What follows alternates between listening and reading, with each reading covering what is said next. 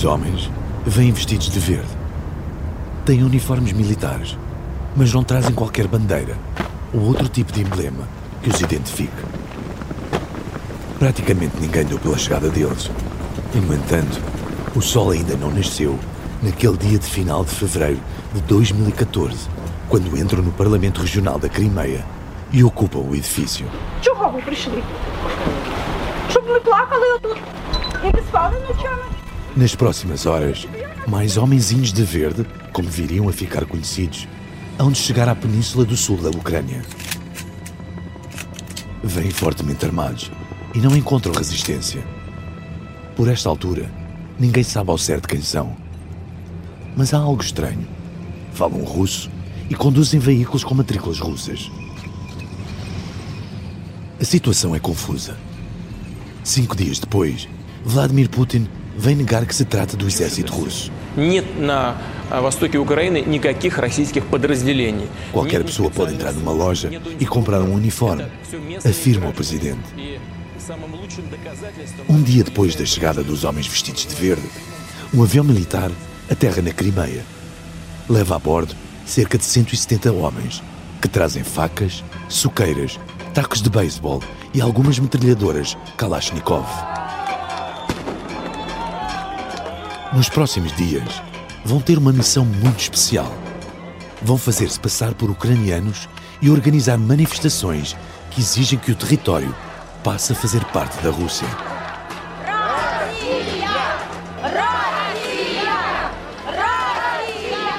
A contestação cresce e, numa questão de dias, é organizado um referendo. Supostamente, mais de 96% dos eleitores decidem que já não querem pertencer à Ucrânia.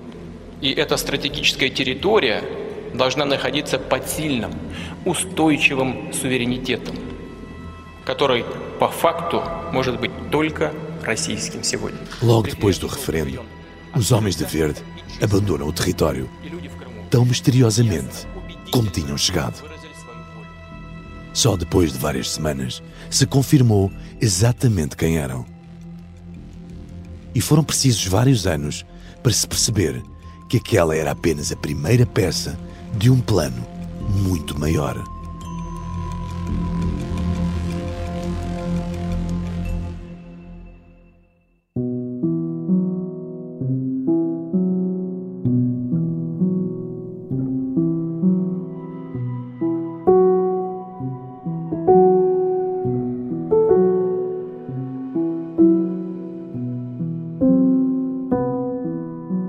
Já estava tudo decidido há semanas.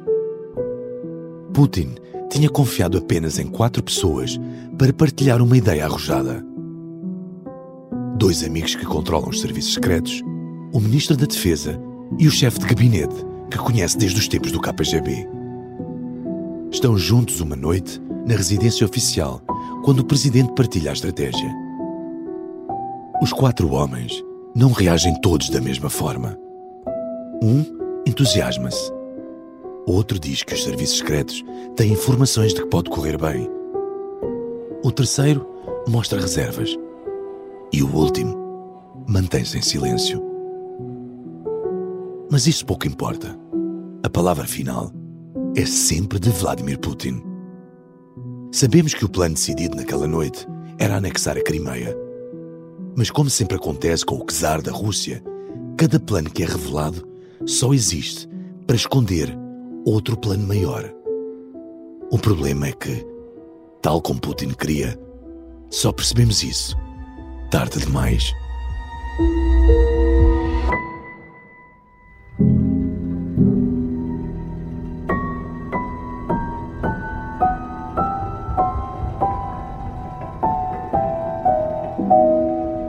Este é Um Espião no Kremlin, uma série para ouvir em seis episódios que faz parte dos Podcast Plus do Observador. É narrada por mim, Marco Delgado, com banda sonora original de Martim Sousa Tavares e Manuel Palha. Episódio 5 Os Homenzinhos de Verde. Esta é uma história real. E é o conhecimento da história que guia a onda em direção a um futuro melhor. Vamos continuar este percurso juntos, porque a Onda tem muito para contar, mas também tem muita vontade de ouvir. Nesta viagem, os Podcast Plus do Observador têm o apoio da Onda Automóveis. Ao longo dos anos, Vladimir Vladimirovich Putin montou uma teia de guerra e poder que partiu do KGB e acabou na invasão da Ucrânia sem que quase ninguém se apercebesse. Para conseguir isso, teve de dar vários passos. O quinto passo, como vão ficar a saber agora, está num truque essencial para gerir as relações de poder. Nunca deixar os outros perceberem o que pensa verdadeiramente.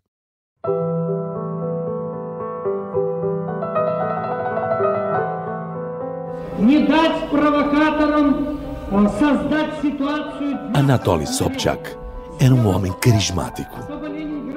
Deputado e professor de Direito, tinha o dom da oratória.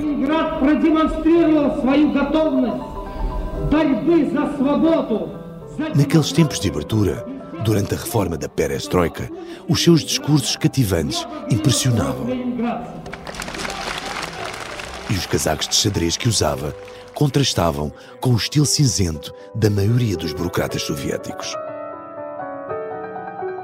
Quando chegou à presidência da Câmara de São Petersburgo, voltou a cruzar-se com um antigo aluno da Faculdade de Direito, que tinha acabado por seguir carreira nos serviços secretos. Agente do KGB, regressado de Dresden, Vladimir Putin trabalhava por aquela altura na universidade. Um dia, Sobchak abordou-o diretamente e perguntou-lhe se gostaria de colaborar com ele na Câmara. Devo dizer-lhe que não sou apenas assistente do reitor. Sou um agente no ativo do KGB. Respondeu-lhe Putin. Sobchak calou-se, hesitante. Depois de pensar alguns segundos, deu uma resposta. Que se lixe. Foi assim que ambos recordaram publicamente o convite. Mas há quem diga que Sobchak talvez já soubesse que Putin era agente do KGB e que tenha sido precisamente por isso que o convidou. O facto de Putin ser do KGB tornou-se assunto de piada entre ele e o chefe. A viúva de Sobchak revelaria anos depois que o marido tratava Vladimir por Stirlitz, o nome de um espião de uma popular série russa da década de 70.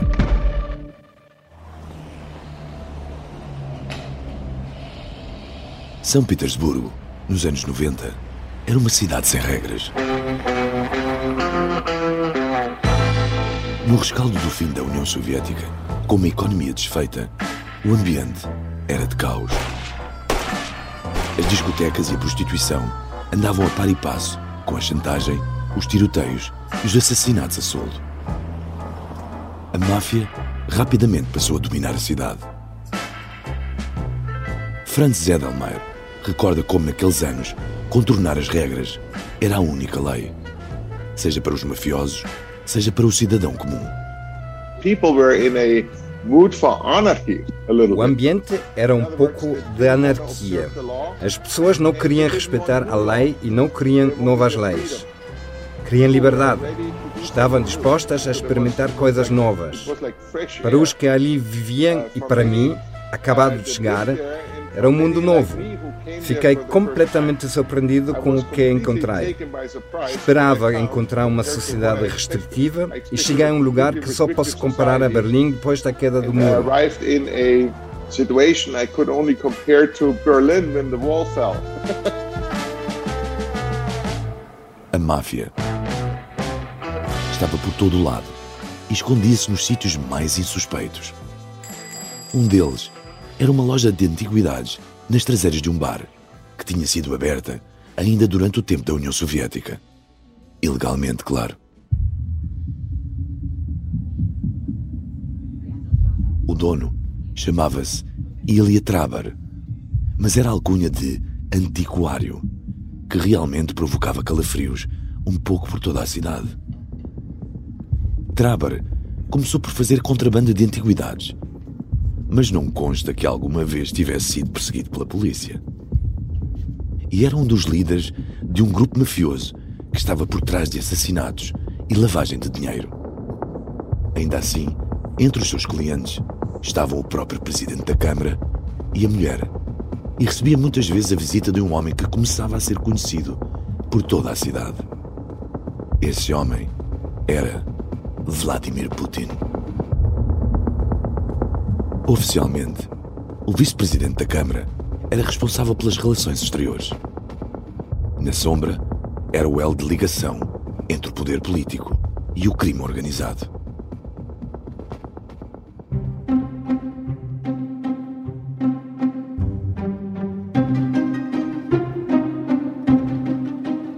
E assim, os interesses do antiquário cresceram muito para além das relíquias do passado. Estenderam-se à gestão do porto da cidade e do terminal petrolífero, tudo com licenças passadas pelo próprio Putin. Franz Zedelmeier tinha na altura negócios com a autarquia de São Petersburgo. Contou-nos que não tem dúvidas de que havia corrupção, mas não está assim tão certo de que Putin beneficiava diretamente disso. Ele estava basicamente a cumprir ordens do presidente. Não tinha nenhuma iniciativa. O presidente é que beneficiava daquilo. Putin era o seu fixer, a pessoa que organizava tudo. Mas beneficiava disso? Não. Financeiramente, não. Nem todos partilham a mesma opinião. Vladimir Ashurkov, ex-banqueiro e atualmente diretor da Fundação Anticorrupção de Alexei Navalny, acha que Putin foi hábil a esconder o que realmente se passou. A lot of effort has been put by Putin and his cronies Houve muito esforço por parte de Putin e os seus comparsas para eliminar estas provas. Não é fácil obtê-las, mas, para mim, é um facto. Muitos empresários russos que operavam nos anos 90, se não todos, tinham algum tipo de contato com o crime organizado. Porque este era o ambiente em que se tinha de operar. Uh, e Putin estava no meio de vários negócios na segunda maior cidade da Rússia, São Petersburgo. Portanto, estava muito envolvido nesta rede de negócios, corrupção e crime.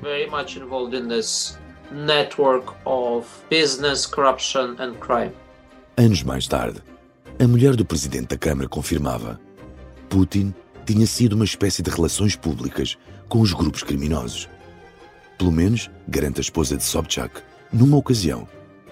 Para preparar os Jogos da Boa Vontade, teve de negociar com a máfia para garantir que nada iria perturbar um evento tão importante para a cidade. Dizem que Traber, ainda hoje, é amigo de Putin. E o certo é que, já depois da chegada de Vladimir ao Kremlin, há quem garanta ter visto o antiquário em festas de aniversário do presidente.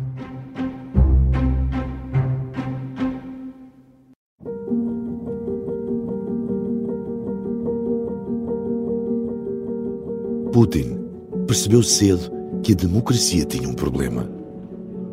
O acesso ao poder não era eterno No final de 1996, fica subitamente desempregado quando Anatoly Sobchak perde as eleições para a autarquia de São Petersburgo. A cidade já não tem nada para lhe oferecer. Apanha um avião para Moscou e bate às portas certas. Consegue um emprego na administração presidencial. Прежде всего, в общем-то, инициатива управляющей делами президента, Павла Бородина. Jeremy Kinsman cruzou-se com Vladimir Putin, ainda em São Petersburgo. Em conversa com a jornalista Katia Bruno, recorda um homem que sabia bem o que fazer para se tornar indispensável aos outros.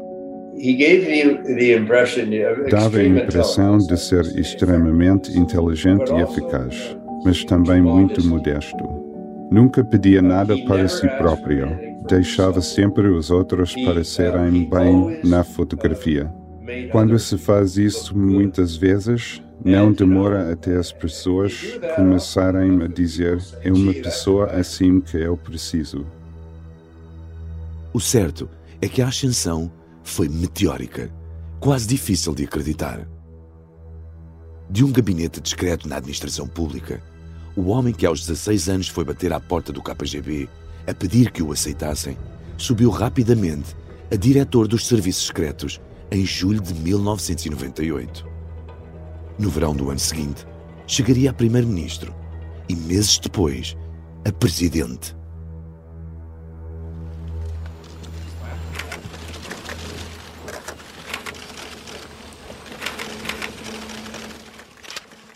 Dois dos homens mais poderosos do mundo estão num castelo, nos arredores da capital da Eslovénia. Estamos em 2001 e numa destas salas, os novos líderes da Rússia e dos Estados Unidos encontram-se pela primeira vez.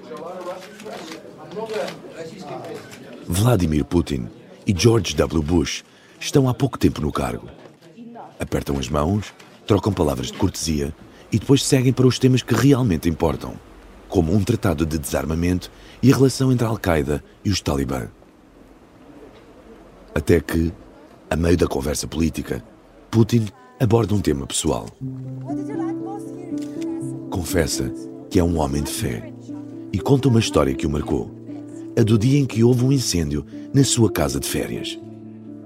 No meio do caos, garante que só quis verdadeiramente resgatar um objeto, um crucifixo que lhe tinha sido dado pela mãe Bush ficou impressionado com aquele homem.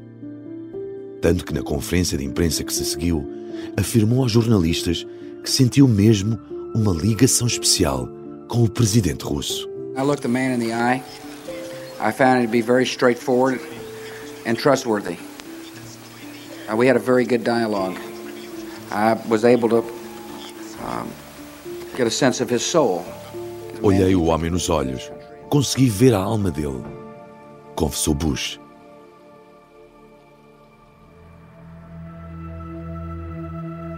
Era tudo mentira. O que Putin quis resgatar das chamas não foi um crucifixo, mas uma mala com dinheiro, como já contámos noutro episódio. A verdade pouco importava. Bush tinha acreditado e o objetivo foi atingido: ganhar a confiança. A mentira é uma arma que Putin nunca hesitou em usar na política, defende o jornalista russo Andrei Soldatov. Os políticos não mentem uns aos outros em privado. Quando há uma reunião entre líderes de dois grandes países, normalmente eles não mentem descaradamente. Isso acontece mais nas declarações públicas. Mas, para Putin, isso nunca foi um problema. Acha que mentir na cara de alguém não faz mal nenhum. Putin sempre fez tudo para se entender bem com Bush. Quando dois aviões colidiram com as Torres Gêmeas, a 11 de setembro de 2001, o russo foi o primeiro chefe de Estado a ligar ao presidente americano. Duas semanas depois do 11 de setembro, impressionou com um discurso no Parlamento da Alemanha, onde falou em alemão e garantiu que a Guerra Fria tinha acabado. Unsererseits existiert die Berliner Mauer nicht mehr. Sie ist vernichtet. O líder russo era visto pelo mundo como um homem que queria enterrar o passado da União Soviética e lançar o país numa nova era. Franz Zedelmeier conviveu com Putin em São Petersburgo e garante que mantinha o mesmo discurso, também em privado. Era muito agradável. Ele ia lá à casa e comíamos comida alemã, bebíamos cerveja da Baviera, passávamos um bom bocado. A mim, ajudava-me a perceber o sistema. Quem é quem, como é que as coisas funcionam. Também tínhamos longas conversas sobre política. Uma coisa que sobressaía era o facto de, nessa altura, ele não estar muito interessado em debater o fim da União Soviética. Aquilo que o preocupava era como revitalizar a economia russa.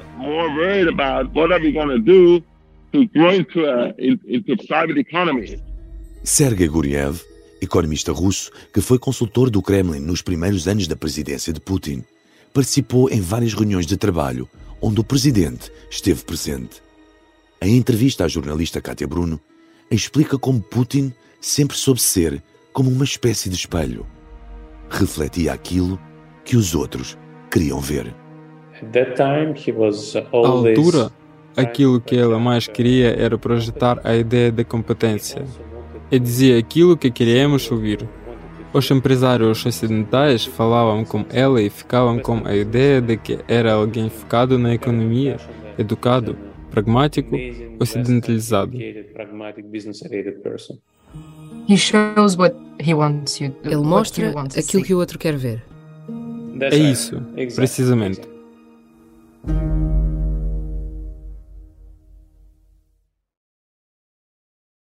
No verão de 2007, Putin está na iminência de ficar novamente desempregado.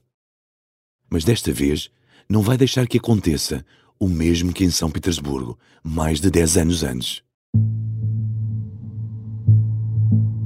Presidente já cumpriu dois mandatos e está impedido de concorrer às eleições do ano seguinte. Tal como Yeltsin já tinha feito com ele, quer escolher o próprio sucessor. Só que, ao contrário de Yeltsin, Putin não quer sair de cena. Por esta altura, ainda só tem 55 anos. Há dois candidatos possíveis. Um é o vice-primeiro-ministro Sergei Ivanov, que se começava a afirmar politicamente. O outro é um homem que se destacava pela simpatia, mas não pelo pulso firme. Um homem que Putin conhece bem, desde os tempos de São Petersburgo, e que tem uma característica fundamental: a lealdade.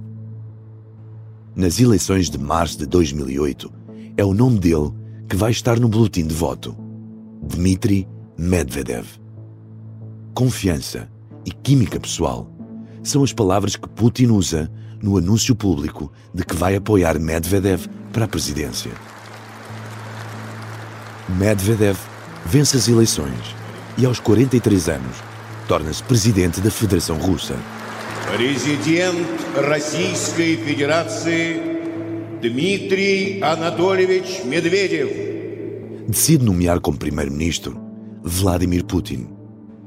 Havia quem dissesse dentro do Kremlin que tinha uma relação de quase pai e filho.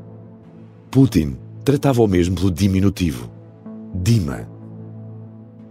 Abbas Galiamov trabalhava na equipa que escreveu os discursos de Putin e descreve uma relação desigual. É claro que Putin era superior, mas acho que tinha o cuidado de não ofender Medvedev, mostrando isso em público. E Medvedev estava grato a Putin por lhe ter dado a oportunidade de ser presidente e de não estar a humilhar, mostrando que era apenas um fantoche. Não demorou muito até se perceber quem realmente mandava. O economista Sergei Guriev, que percorreu os corredores do Kremlin como conselheiro, recorda um episódio revelador. Tornou-se óbvio logo no segundo mês da presidência de Medvedev. Putin, como primeiro-ministro, teve uma reunião com empresários. Um deles faltou e Putin disse: Informaram-me que ele está doente Devemos mandar o médico para ir resolver este problema. Aquilo pareceu uma ameaça, e as ações de empresa deste tipo caíram um terço. Era muito claro quem é que mandava no país.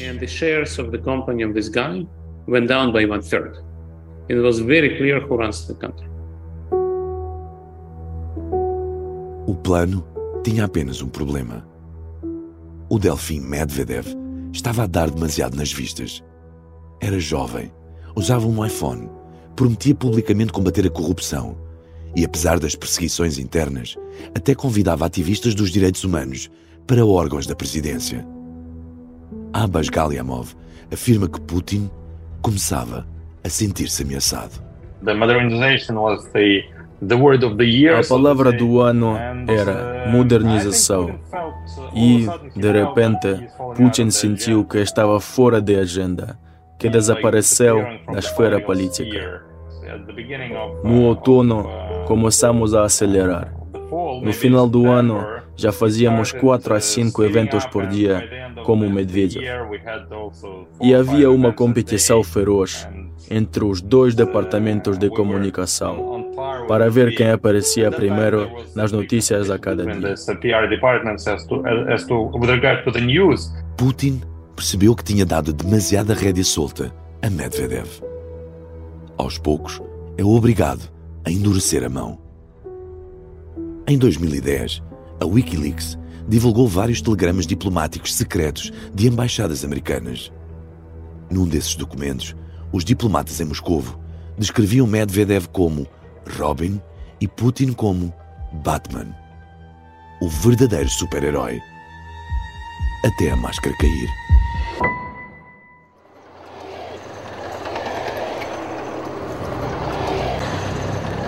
São três da tarde, do dia 8 de agosto de 2008. A televisão russa interrompe a programação para emitir um anúncio do presidente Dmitry Medvedev, há poucos meses no cargo.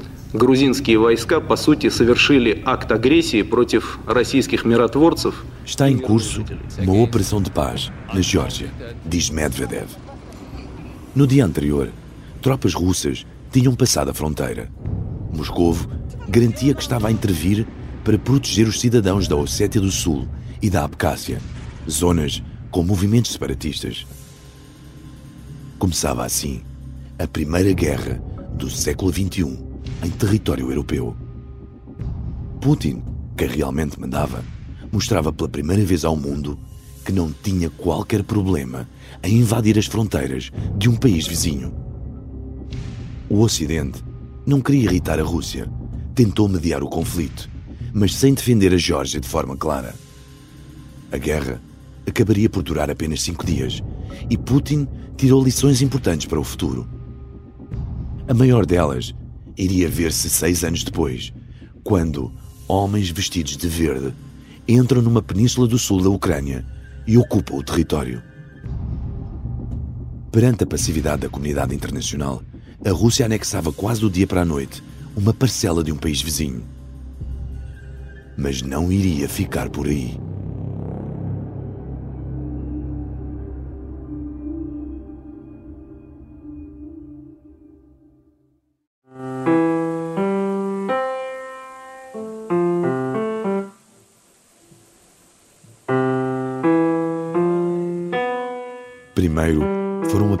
Notas tímidas, por vezes incertas, ao piano que deixavam antever a canção.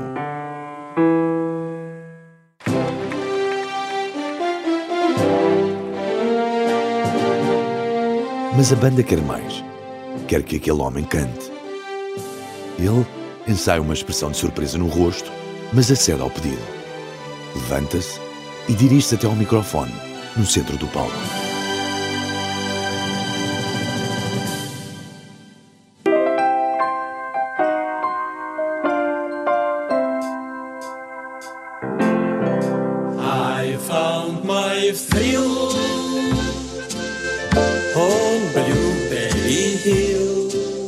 Mão direita de Putin agarra o microfone com firmeza.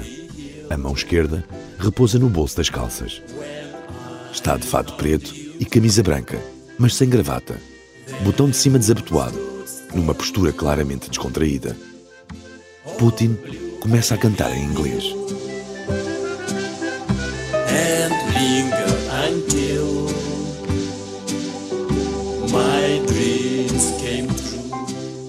Estamos num evento solidário, em 2010. A guerra na Geórgia, dois anos antes, em nada tinha afetado a imagem internacional de Putin. Há sorrisos e aplausos na audiência perante a atuação deste cantor inesperado. Mas não são rostos anónimos que ali estão. Muito pelo contrário. Vemos Sharon Stone, Kevin Costner, Goldie Hawn, Kurt Russell. Parecia que naquela noite Hollywood estava em peso em São Petersburgo. A audiência vai perdendo a timidez. Bate agora palmas em conjunto para marcar o ritmo da canção. Putin entusiasma-se, liberta o microfone do tripé, leva a mão esquerda ao coração. We'll see what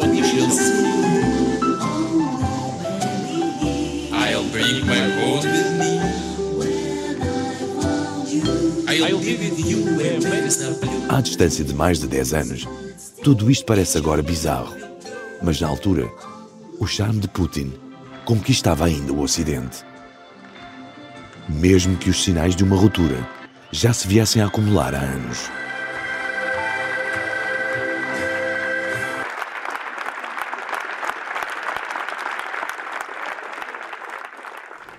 Формат конференции позволяет сказать то, что я действительно думаю о проблемах международной безопасности. И если мои рассуждения O rosto denota tensão. Putin não sorri, como tinha feito anos antes, quando garantiu que o passado da Guerra Fria tinha mesmo ficado para trás. Está de novo na Alemanha, mas desta vez em Munique, para participar num Fórum Internacional de Segurança. Avisa que não vai ser diplomático e que o que está prestes a dizer pode mesmo ser polémico. Acusa os Estados Unidos de estarem a ir longe demais, de criarem um mundo onde só há um mestre, um soberano. E, no entanto, se o mundo estivesse atento aos sinais, teria percebido que este discurso não era de agora. Прежде всего следует признать, и об этом я уже говорил, что крушение Советского Союза было крупнейшей геополитической катастрофой века. Em 2005, quando falou aos russos no discurso do Estado da Nação, Putin afirmou que a queda da União Soviética foi o maior desastre geopolítico do século XX. Alexander Har é um dos biógrafos de Vladimir Putin e é próximo do Kremlin. Explica-nos que essa viragem contra o Ocidente acontece depois de o presidente ter percebido que nunca o deixariam sentar-se à mesa dos grandes líderes. The Europeans decide firmly also under the auspices of the United States of America. Os europeus decidiram, sob o auspício dos Estados Unidos, que o futuro da Europa do século XXI devia ser construído sobre dois pilares: a NATO e a União Europeia. E é claro que a Rússia, que não podia ser membro de nenhuma delas, começou a perceber de forma frustrada e humilhada que ninguém lhe queria dar um lugar na Europa como grande potência. E Putin começou então um jogo político completamente diferente. Restaurar a força, a grandeza da Rússia na Europa.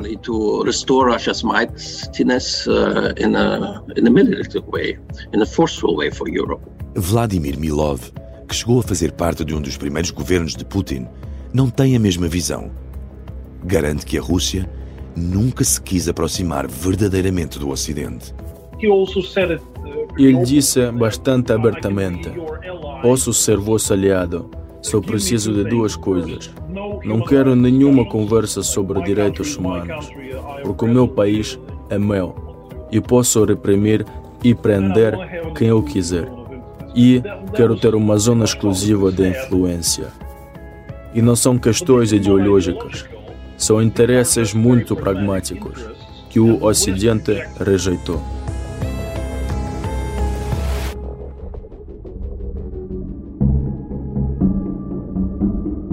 Putin viu o avanço da NATO para leste como uma ameaça à influência de Moscou na região. A aliança militar ganhava novos membros entre países que tinham feito parte da antiga União Soviética e estava agora às portas da Rússia. President Bush had demanded the former Soviet republics of Ukraine and Georgia be set immediately on the NATO route with membership action programs. In Bucharest, mindful of Mr. Putin's furious objections, Em abril de 2008, Putin encontra-se com o presidente George W. Bush em Bucareste, à margem de uma cimeira, para discutir o futuro da NATO. Mas agora, o tom é muito menos cordial e amigável do que aconteceu na primeira vez em que os dois homens se encontraram. Putin surpreende Bush, declara que a Ucrânia nem sequer é um país e explica porquê. Parte da Ucrânia está na Europa de Leste e a outra parte, mais significativa, foi um presente nosso. Há 15 anos, Vladimir Putin já não escondia as intenções sobre aquele território. Na conversa com o homem que em tempos achava ter visto a alma de Putin, o presidente russo deixa ainda uma frase final, uma espécie de profecia ou ameaça. Se a Ucrânia algum dia se juntar à NATO, vai juntar-se sem a Crimeia e as regiões do leste.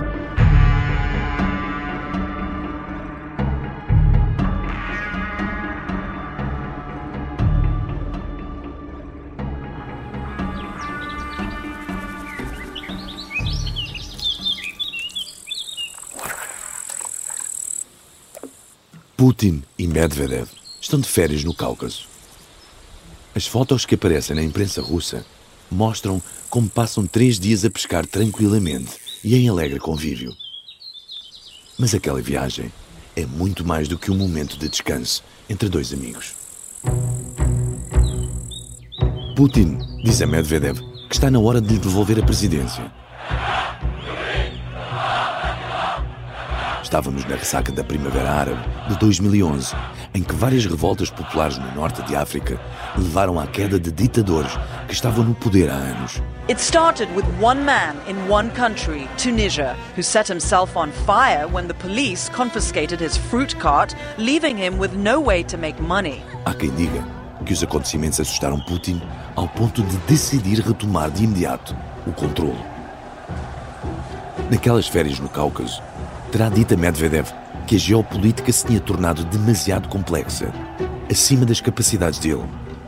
O mundo está do avesso, Dima. Segui as regras e passei-te o poder. Mas nós fizemos um acordo. E estava na altura de cumprir esse acordo.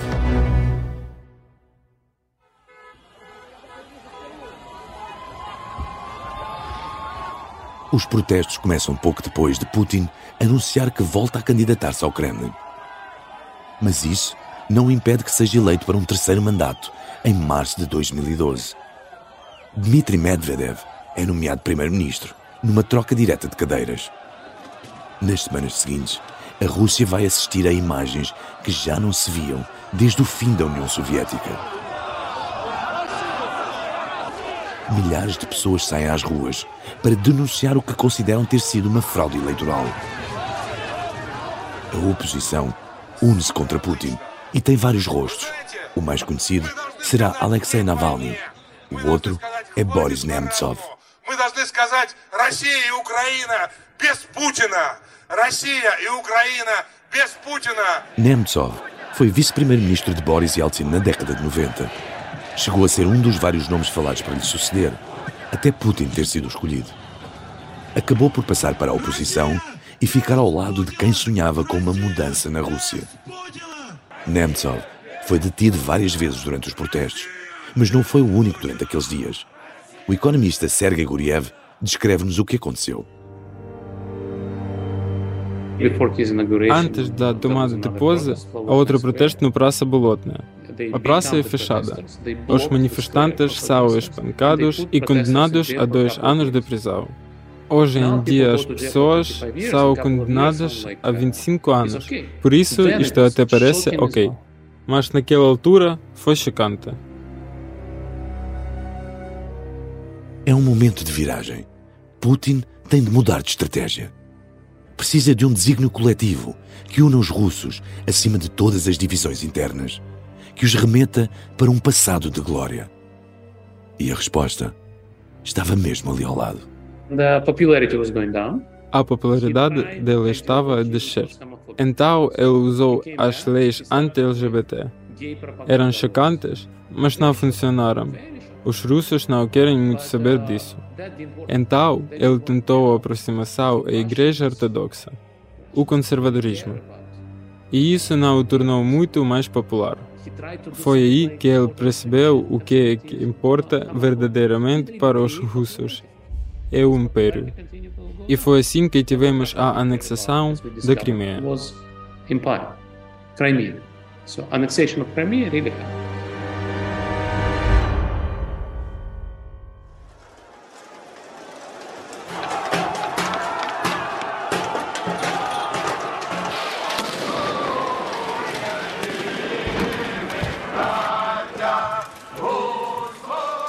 Ucrânia está em convulsão. Durante meses, a Praça Maidan em Kiev é o epicentro da mudança. Milhares de pessoas exigem a demissão do presidente Viktor Yanukovych, um aliado de Putin. Querem o afastamento de Moscovo e a aproximação à União Europeia. Putin acompanhava os acontecimentos em casa, naquela noite de fevereiro de 2014, quando chamou os quatro homens em quem mais confiava com a Ucrânia à beira da guerra civil, tinham decidido tirar Yanukovych do país. Mas as coisas não podiam ficar por aí. A dissimulação seria a chave do plano. Os homens fardados de verde que entraram na península ucraniana eram, na verdade, elementos das forças especiais russas disfarçados. enquanto todos os olhos estavam em Kiev, Putin agarrava uma parte do território dos vizinhos ucranianos. E não ia ficar por aí. Terminada a missão na Crimeia, os homens de verde seguiram para o Donbass, no leste da Ucrânia, para combater ao lado de separatistas ucranianos pró-russos. Para Putin, é muito mais do que estratégia. O empresário alemão Franz Zedelmeier, que nos anos 90 se sentava à mesa com o atual presidente russo para discutir economia em vez de geopolítica, diz à jornalista Katia Bruno que tudo se resume a uma palavra: sobrevivência. Putin is, is literally in the game to survive the next day, the next month, the next year. Putin só quer sobreviver. Mais um dia, mais um mês, mais um ano. E não quer saber se para isso tem de morrer uma pessoa ou centenas de milhares. Não pensa nestes termos.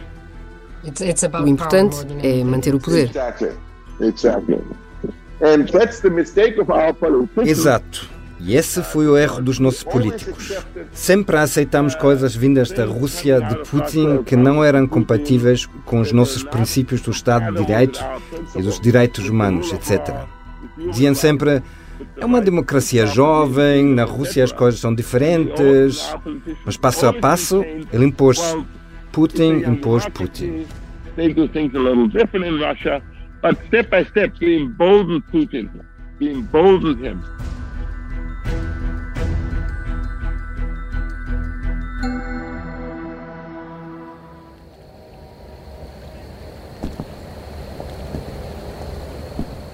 Boris Nemtsov e a namorada atravessam uma ponte perto do edifício do Kremlin em Moscou. É de noite e a rua está deserta. Ali perto só há dois carros. Um deles é uma carrinha do município que avança lentamente. O outro é um carro branco, estacionado. Quando o casal já vai a meio da ponte, um homem aparece de repente. Dispara seis vezes contra Boris pelas costas.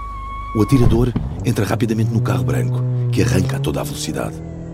Quando a ambulância chega, Nemtsov, um dos principais opositores de Putin, já está morto.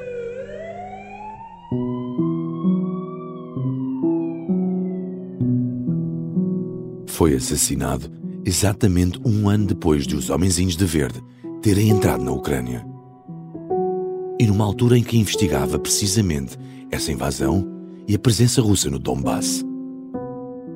Anos antes perguntaram-lhe: Não tens medo de ser assassinado? Nemtsov garantiu que não. Putin não me vai parar. Ninguém sabe quem mandou matá-lo.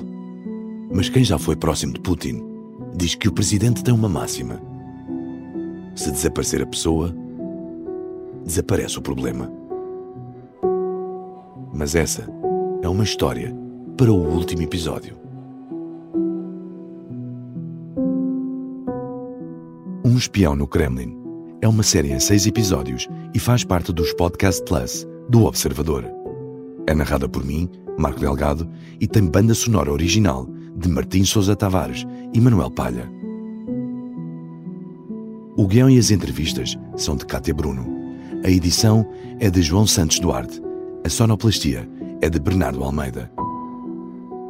A coordenação é de Miguel Pinheiro, Filomena Martins, Pedro Jorge Castro, Ricardo Conceição e Sara Antunes de Oliveira.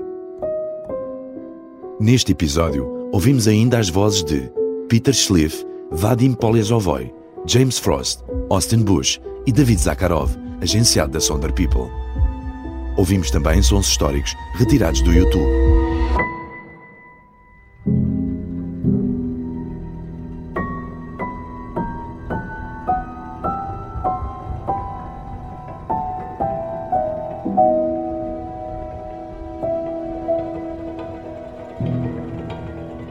Podcast Plus do Observador.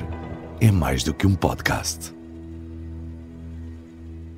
Os Podcast Plus do Observador têm o apoio da Onda Automóveis.